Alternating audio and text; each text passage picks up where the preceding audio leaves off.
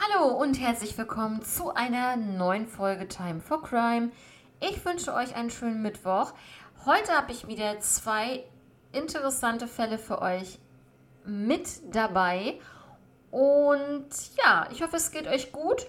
Und ja, wie ich immer sage, wir starten sofort in den ersten Fall.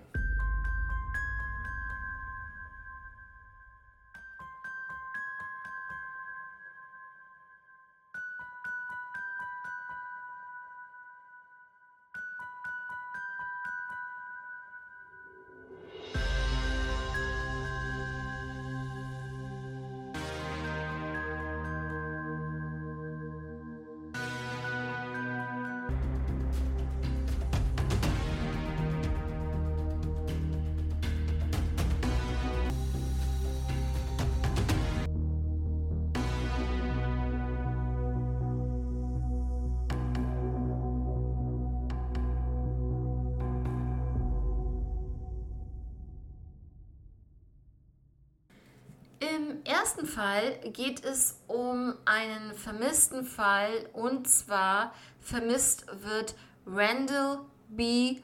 Brosius, auch Randy genannt. Also Randy wurde 1955 geboren. Er hatte einen Drogenkontakt bis zu den Weihnachtsferien 1976. Da hatte er sein Leben im Griff. Randy lebte in Valley View, Pennsylvania. Die Familie Brosius wurde 1976 zur Weihnachtszeit von einem unbekannten Erpresser terrorisiert. Es gab auch Drohanrufe. Unter anderem gab es eine Forderung von 500 Dollar wegen Randys angeblicher Beteiligung in einem großen Marihuana-Deal. Man drohte in diesen Anrufen auch, Teile vom Körper von Randy abzuschneiden und an die Familie zu schicken, wenn sie nicht innerhalb von einer Stunde 500 Dollar zahlen würden. Die Mutter brachte das Geld an den gewünschten Ort, aber der Erpresser oder die Erpresser holten es nie ab. Randy wusste wohl, wer der Anrufer war.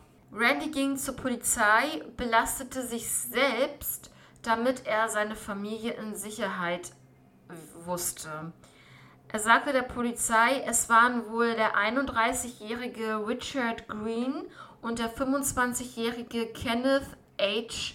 Lanker. Beide waren darin auch verwickelt, also in dieses Drogengeschäft. Die Ermittler arrangierten ein Treffen mit diesen beiden.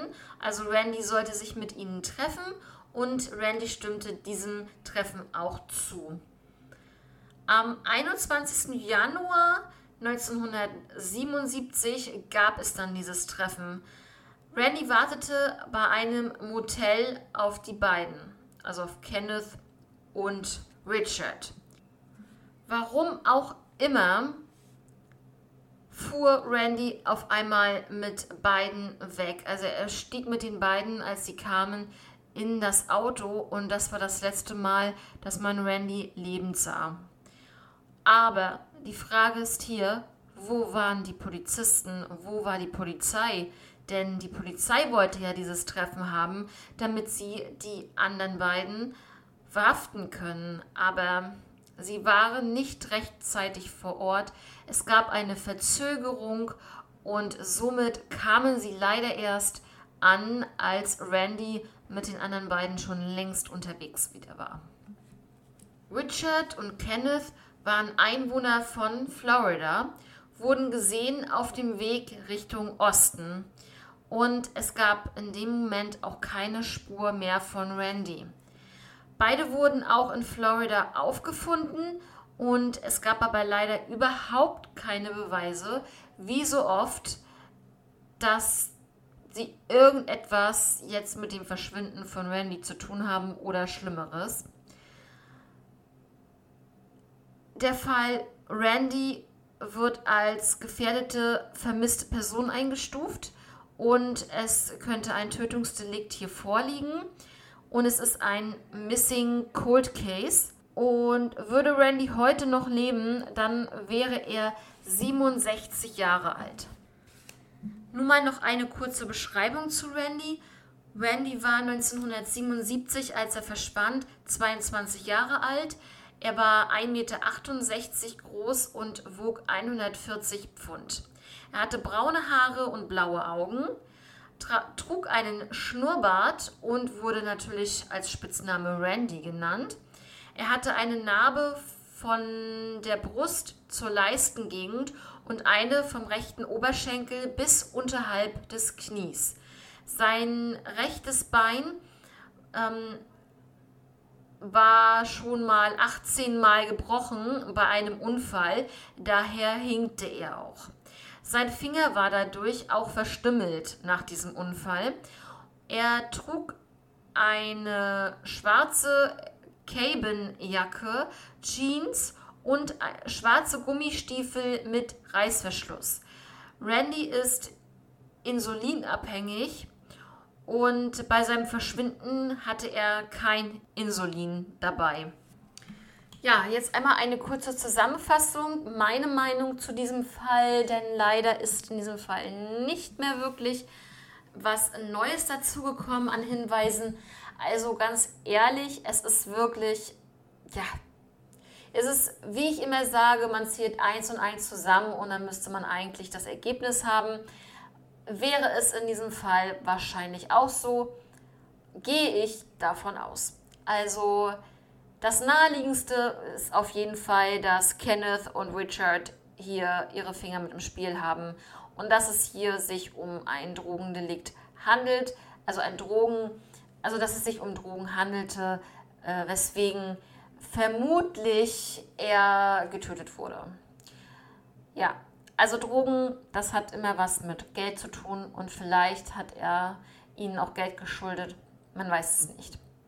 Es ist halt sehr, sehr eigenartig, ähm, dass dann auch im Zusammenhang mit seinem Verschwinden dann auch diese Drohanrufe kamen, dass er verstümmelt werden soll und irgendwelche Körperteile den Eltern zugesendet werden sollen. Also ganz ehrlich, das hört sich ja schon fast nach Mafia an. Also komme ich schon wieder mit der Theorie Mafia, aber es ist nun mal so.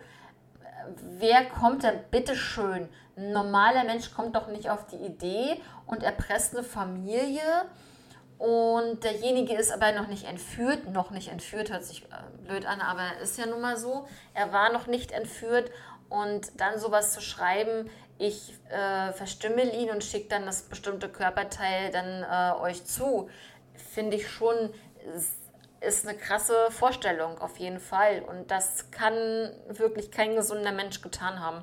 Also da muss irgendwas nicht stimmen. Schreibt mir doch bitte eure Theorien zu diesem Fall mit Randy bei Instagram und ähm, bin gespannt, was ihr darüber denkt und was ihr mir da zukommen lasst. Ja, dann würde ich sagen, wir starten sofort in den nächsten Fall.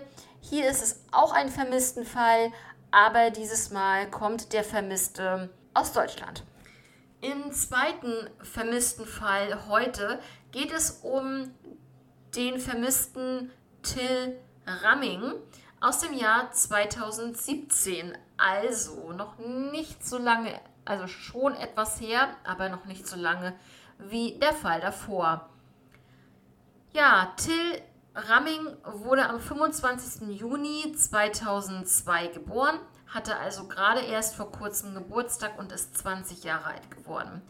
Er lebte mit seinen Eltern und seinen Brüdern in Markt Bibart. In Bayern ist das. Till war in der Jugendfeuerwehr aktiv. Er spielte online Computerspiele, ähm, was natürlich die Eltern überhaupt nicht mochten, da seine schulischen Leistungen rapide in den Keller gingen. 2017 war Till 15 Jahre alt und naja, man, wenn man in der Pubertät ist, man hat natürlich auch mal Streitigkeiten mit den Eltern. Das gab es auch bei ihm in diesem Fall. Dies belastete ihn wohl sehr, aber er hat sich nicht wirklich jemanden anvertraut. Durch das Online-Spielen lernte Till neue Leute kennen, auch einen Mann aus Lingen an der Ems in Niedersachsen. Wir wissen, Till kommt aus Bayern und dieser Mann aus Niedersachsen, also eine große Entfernung. Im Mai 2017 war Till noch 14 Jahre alt und für ein ganzes Wochenende bei diesem Mann und kam selbstständig wieder zurück. Also er ist da schon einmal ausgerissen und war ein ganzes Wochenende in Niedersachsen, was ich schon ganz krass finde für einen 14-Jährigen, der dann einfach so von Bayern nach äh, Niedersachsen reist. Im Sept also im Mai war das ja. Im September 2017 beschloss Till wieder zu dem ähm, Herrn nach Lingen zu fahren. Und übrigens sind das 450 Kilometer. Am 16. September 2017 sagte Till seinen Eltern, dass er einen Probearbeitstag in einer Firma absolvieren würde. Aber in Wirklichkeit hat er seine ganzen Ersparnisse von seinem Konto ähm, heruntergeholt. Und zwar waren das 215 Euro und fuhr dann nach Niedersachsen zu, seinem Online, zu seiner Online-Bekanntschaft. Dort ging Till mit dem Mann zum dortigen Jugendamt, was ich wirklich sehr erstaunlich fand, als ich das recherchiert habe, weil damit habe ich wirklich nicht gerechnet, dass er dann einfach dort äh, beim Jugendamt auftaucht. Er wollte einfach nicht mehr zurück nach Hause. Und ja, dieses Jugendamt verwies ihn natürlich auf das zuständige Jugend Jugendamt äh, in Bayern hin. Am 18. September 2017 stieg Till vor den Augen eines Jugendamtmitarbeiters in den Zug. Till kam aber nie in Markt Bibart an. Also er wollte zurückreisen und ähm, dort wartete schon ein Beamter des Jugendamtes und äh, um ihn in Empfang zu nehmen, aber leider stieg Till dort nicht aus. Er ist zwar den Zug eingestiegen, das wurde ja bezeugt, aber er ist nicht ausgestiegen. Also er war zumindest nicht zu diesem Zeit mehr im Zug. Genau, denn der Pfleger wollte ihn in eine Pflegefamilie bringen. Ja, das bedeutet, Till muss vorher ausgestiegen sein. Vier Wochen nach seinem Verschwinden meldete sich Till dann bei einem Freund. Er schrieb ihm, ich bin in Berlin und möchte aus Angst nicht nach Hause zurückkehren. Zitat Ende. Der Kontakt wurde von Till gesperrt. Er hatte wohl Angst, dass sein Kumpel äh, da die Familie oder auch sogar die Polizei einschalten könnte. Sein letztes Lebenszeichen waren diese Zeilen. Ja, Till ist jetzt 20 Jahre alt geworden, wie ich vorhin schon gesagt habe. Und es ist halt wirklich schwierig zu erahnen, was jetzt mit ihm passiert ist in der Zeit. Also wie gesagt, er ist jetzt schon fünf Jahre nicht mehr aufgetaucht, auch hat überhaupt kein Lebenszeichen mehr von sich gegeben. Hat er sich also irgendwo eine neue Existenz aufgebaut oder wurde er vielleicht doch Opfer eines Verbrechens? Was ist mit Till Ramming passiert?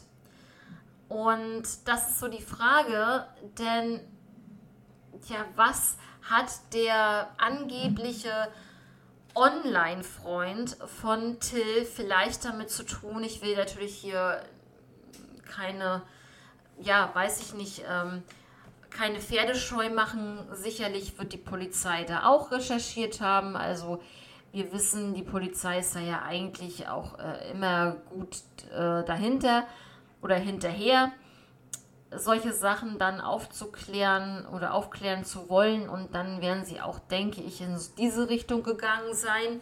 Also ähm, enthalte ich mich dem Ganzen jetzt erstmal. Aber es ist schon seltsam. Die Beschreibung von Till, er war bei seinem Verschwinden 15 Jahre alt, jetzt ist er 20. Er war 1,80 Meter, hatte eine kräftige Figur, braune kurze Haare, grün-blaue Augen und ähm, seit Oktober 2017 gibt es keine Spur mehr von ihm. Die Belohnung, die da ausgelobt wurde, um Hinweise auf seinen Aufenthaltsort zu bekommen oder vielleicht Hinweise, wo er nun wirklich steckt, und also, dass das wirklich ähm, genaue Hinweise sind, wer, werden dann mit 5000 Euro belohnt. Ja, Freunde, ihr habt das jetzt gehört. Was meint ihr? Hat Till sich ein neues Leben aufgebaut? Wir müssen ja einmal darauf eingehen, dass er ja auch sein Geld vom Konto gehoben hat. Auch wenn es in Anführungszeichen nur 215 Euro waren, ist es aber doch so, dass viele, die verschwinden, das Geld nicht mehr anrühren. Und er hat es sozusagen bei seinem Verschwinden alles mitgenommen. Also das zeigt ja natürlich, dass er vorhatte, wegzugehen, vorhatte zu verschwinden. Er wollte nicht mehr in der Familie leben, in dieser Familie. Und ja, wie gesagt, er hatte sich ja schon Hilfe beim Jugendamt geholt. Vielleicht hat er einfach nur es mit der Angst äh, zu tun bekommen und hat dann einfach gekniffen und ist einfach irgendwo vor Markt Bibart äh, ausgestiegen. Aber man kann das irgendwie nicht mehr nachweisen und ähm, das finde ich wirklich sehr schade. Also es würde mich sehr, sehr brennend interessieren, was mit ihm passiert ist. Aber in erster Linie denke ich schon, dass er noch lebt, dass er, ja, wenn man überlegt, dass er vier Wochen nach seinem Verschwinden dem Kumpel eine Nachricht geschickt hat, ja, ich möchte gar nicht nach Hause zurückkehren und ich bin in Berlin und so, glaube ich schon, das glaube ich schon, dass er da eine Nachricht geschrieben hat, dass die Nachricht auch wirklich von ihm kam. Ja, wie gesagt, was meint ihr, ist mit Till Ramming passiert im Jahr 2017? Ja, wieder zwei vermissten Fälle, die kurioser einfach nicht sein können, aber die wirklich, ja, wo man wirklich intensiv auch nachdenken muss, was ist da überhaupt passiert und warum kann das zu so einer Situation geführt haben. Ja, ihr Lieben, ich wünsche euch jetzt noch eine schöne Woche. Also wir hören uns hier am Freitag wieder und am Freitag kann ich euch so viel sagen, habe ich eine ähm, nur eine Folge, also einen Fall für euch. Der ist zwar ein bisschen länger, aber daher also nur ein Fall. Und dann sage ich euch auch noch mal, wie das mit der kommenden Woche aussieht. Also macht ganz entspannt und ähm, ja, seid gespannt auf die nächste Folge, die ich für euch ausgewählt habe. Und ja, bleibt gesund und bis dahin alles Gute. Ciao.